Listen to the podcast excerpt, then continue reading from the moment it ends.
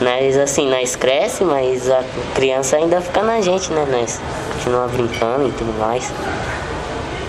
E a gente não quer parar de brincar, a gente quer continuar sempre. É, também. E quando nós cresce, né?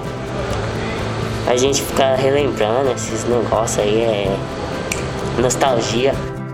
Aí nós ficar relembrando e querendo fazer de, de novo, querendo saber como é que nós fazia.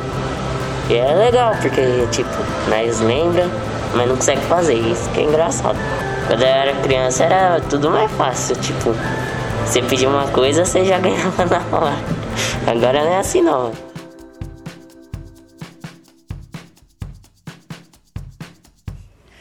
Eu acho.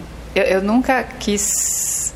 Ah, quando eu tinha uns 10 eu já não queria ser criança, já queria ser adolescente. Então, quando eu fui para quinta série, para mim já foi um marco, assim, porque a quarta série era coisa de criança.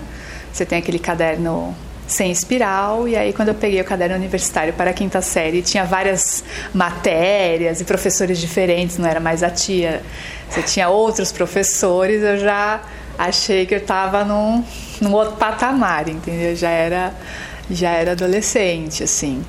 E, e no final da quinta, pro início da sexta, eu menstruei. Então eu menstruei bem novinha. Então isso também foi aquele aquele choque, né? Aquele, aquele marco, assim. Mas eu acho que foi bem essa coisa do período escolar, de querer ir logo para quinta para poder sair dessa fase de, de criança, de ter a tia como referência na educação, ter outros professores, ter outra língua, né? Já tinha o inglês, então ter essa. Ah, acho que foi a escola mesmo, e logo depois essa. A, a, a menstruação. Eu tava de short branco, andando na rua, cheguei em casa e percebi que eu tava super manchado, assim, voltando para casa. e aí foi isso.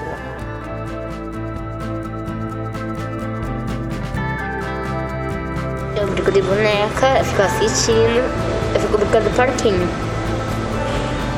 Eu gosto de brincar mais de balanço, escorregador. Balanço, balanço e escorregador só. E eu nunca vou parar de brincar.